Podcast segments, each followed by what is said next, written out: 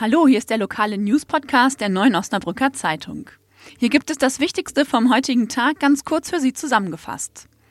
In unseren Top News geht es heute um Hunderte von Bäumen in Osnabrück, die durch die Trockenheit abgestorben sind.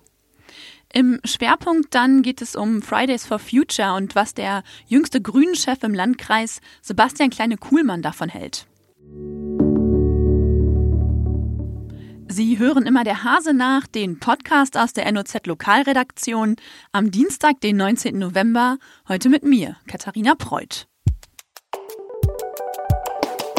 In unseren Top News geht es um kranke oder abgestorbene Bäume. Denen hat sich meine Kollegin Sandra Dorn angenommen. Durch die erneute Trockenheit in diesem Sommer geht es den Osnabrücker Bäumen schlecht. Sandra, erzähl doch mal, was ist los mit den Osnabrücker Stadtbäumen? Den hat die Trockenheit der ja, letzten beiden Jahre ziemlich zugesetzt. Man kann das sich aktuell nicht vorstellen. Es regnet ja ohne Ende, aber ähm, dieser, dieses Jahr war sehr trocken, schon ab dem Frühjahr und das Jahr davor ebenfalls. Und ähm, naja, es gab bereits Fellarbeiten bei so einem kleinen Wäldchen bei KME. Das ist zwischen dem neuen Radschnellweg nach Belm und der Knollstraße. So ein kleines Wäldchen, da haben die Landesforsten bereits äh, 50 Buchen fällen müssen, weil die schlicht und ergreifend vertrocknet sind oder aber durch die lange Trockenheit so geschädigt waren, dass dann Schädlinge wie Pilze oder sonstige ähm, denen quasi den letzten Rest gegeben haben. Und was ist jetzt mit den Stadtbäumen los? Genau das Gleiche. Also es gibt ähm, 60.000 Bäume, die quasi unter der Regie des OSB stehen. 40.000 hm, stehen in den Grünanlagen und auf den Friedhöfen der Stadt und 20.000 Bäume stehen an den Straßen. Und ähm, einmal im Jahr wird tatsächlich jeder einzelne größere Baum äh, kontrolliert. Und immer im Herbst laufen dann die Mitarbeiter des OSBs, ähm, gibt die, die Stadt ist eingeteilt in zwölf Reviere. Die laufen dann äh, mit dem iPad in der Hand durch die Straßen und kontrollieren die Bäume, wie es denen geht, ob die ähm, abgestorbene Äste haben, ob die von Pilzen befallen sind. Und ähm, ich habe gesprochen mit Thomas Mark vom OSB, der ist da zuständig für die, äh, ja, im Prinzip für das ganze Grünzeug. Und ähm, der sagt, die Schäden in diesem Jahr gehen in die Hunderte. Also ähm, das sind dann Bäume, die einfach durch die Trockenheit so geschwächt sind, dass sie das nicht überleben werden. Und ähm, im nächsten Jahr werden sich die Schäden noch mehr zeigen, denn die Bäume, die jetzt schon zu stark angeschlagen sind, werden dann im Frühjahr nicht mehr austreiben. Und ähm, aktuell sind die Mitarbeiter des OSBs, äh, die jetzt nicht die Bäume kontrolliert haben, ähm, tatsächlich in erster Linie damit beschäftigt, abgestorbene Äste herauszunehmen und ähm, die Bäume, die zu geschwächt sind und die absterben werden, zu fällen, damit nicht, damit die nicht von alleine umfallen und irgendwann einen Passanten erschlagen. Um welche Bäume handelt es sich jetzt dabei und überlegt die Stadt irgendwie andere Bäume zu pflanzen, die vielleicht nicht ganz so anfällig sind? Ja, also mm, sehr empfindlich sind zurzeit äh, die Birke, weil die Birke, die wurzelt sehr flach. Das heißt, die flachen Wurzeln, die kommen nicht so weit runter in die Tiefe und ans Grundwasser ran. Ähm, die Linde ist auch recht empfindlich.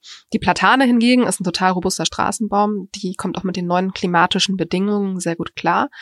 Und ähm, zurzeit erarbeitet die Stadt ein neues Stadtbaumkonzept. Äh, das soll noch in diesem Jahr vorgelegt werden. Und da geht es dann tatsächlich darum, die Bäume auszuwählen, die mit diesen neuen klimatischen Bedingungen gut klarkommen. Das ist nicht nur die Trockenheit. Ähm, es geht vor allem darum, dass die Extremwetterereignisse zunehmen.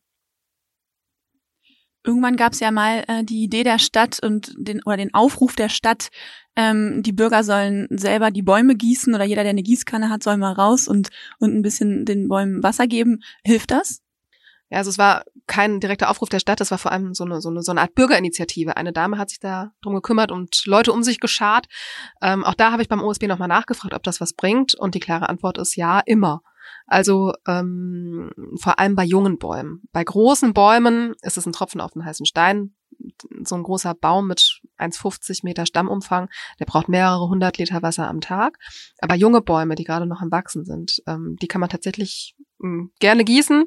Natürlich jetzt nicht, während es regnet und auch nicht im Winter, aber im Frühjahr, wenn es wieder losgeht und die Bäume austreiben wollen, ähm, dann kann man da gerne einen Liter oder zwei Liter oder drei Liter oder ein Eimer oder zwei Eimer mal draufkippen, wenn man, wenn man die Möglichkeit hat. Kommen wir zu unserem Schwerpunkt. Hier steht der Kreischef der Grünen, der 18-jährige Sebastian Kleine-Kuhlmann, heute im Mittelpunkt. Bevor er in den Vorstand der Grünen im Landkreis Osnabrück gewählt wurde, hat er sich bei der Jugendbewegung Fridays for Future engagiert. Er erzählt uns, warum die Grünen aber dennoch nicht zu einer Fridays for Future Partei werden. eine Fridays for Future Ortsgruppe in dem Sinne gab es in Bersenbrück ja nicht. Also ähm, wir haben Fridays for Future ähm, unter Organisation der Schülervertretung der, des Gymnasiums und der Oberschulen, Oberschule äh, in Bersenbrück durchgeführt. Und äh, da war ich mit in die Planung involviert, aber ein, ein, eine Ortsgruppe in dem Sinne gab es da nicht und gibt es meines Wissens auch nicht. Ähm, die Grünen als Fridays for Future Partei würde ich sie jetzt nicht sehen und da sehen wir uns auch nicht, weil klar, Fridays for Future und die Grünen haben äh, ähnliche Forderungen, das kann man schon so sagen.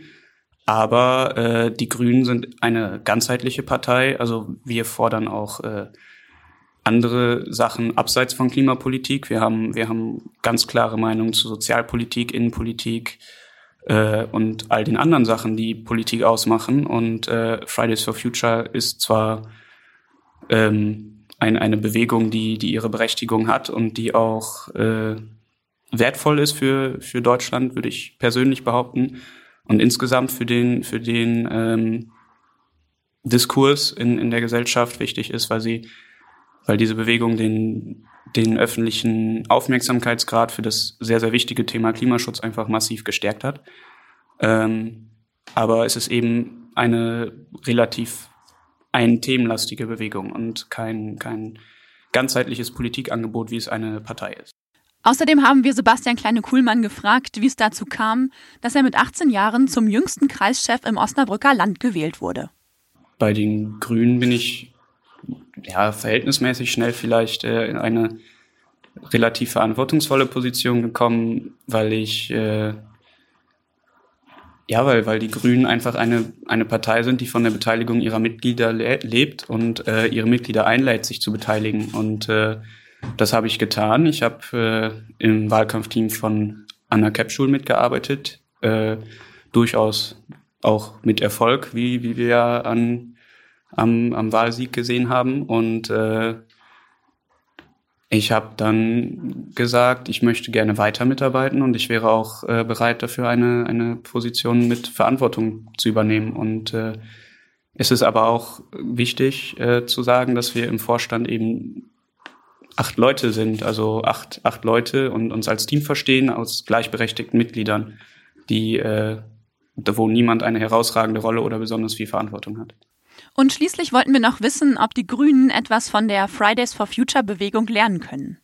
Gar nicht mal äh, so viel, aber weil, weil die Grünen den, den Vorteil haben, oder ja doch den Vorteil haben, dass, dass wir eine, eine äh, Partei sind, von der man schon sagen kann, dass sie zum etablierten Parteiensystem gehört. Aber was wir von Fridays for Future auf jeden Fall lernen können, ist äh, äh, die oder vielleicht besser lernen können, ist äh, Social Media Nutzung und so weiter. Da sind äh, Fridays for Future, glaube ich, allen Parteien der Bundesrepublik weit voraus und äh, sind in, in ihrer Vernetzung untereinander durch Social Media sicherlich äh, stärker als die meisten Parteien, die es so sonst gibt.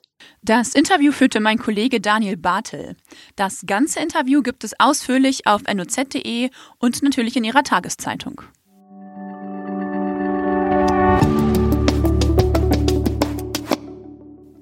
Weitere Neuigkeiten des Tages kommen jetzt in unserem Newsblog.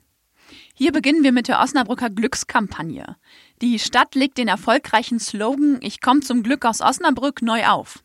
Darüber haben wir auch in diesem Podcast bereits berichtet. Seit vergangener Woche sind Postkarten mit dem Glücksspruch erhältlich.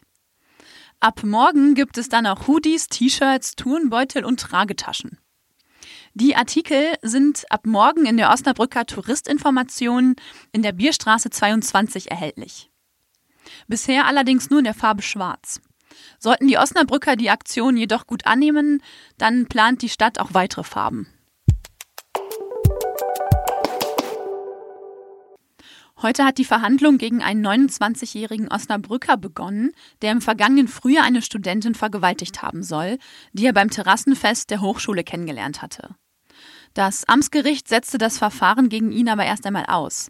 Die Zeugenaussage der 24-Jährigen hatte bereits am ersten Verhandlungstag so viele Fragen aufgeworfen, dass nun erst einmal ein Psychologe ihre Glaubwürdigkeit begutachten soll.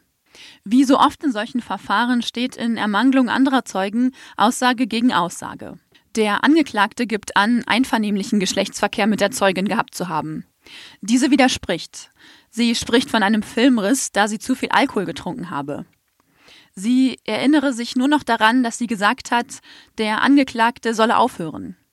Gleichzeitig sagt sie aus, dass sie nicht wolle, dass der Angeklagte ihre Wohnung verlasse, da sie nicht allein sein wolle. Der Vorsitzenden des Gerichts kamen diese und weitere Aussagen der Zeugin etwas komisch vor. Jetzt soll ein psychologisches Gutachten Klarheit schaffen. Die Verhandlung wird frühestens in sechs Monaten wieder aufgenommen, wenn das Gutachten dann vorliegt. Das war's für heute mit Immer der Hase nach. Wenn Sie Lust haben, dann hören wir uns morgen an dieser Stelle wieder.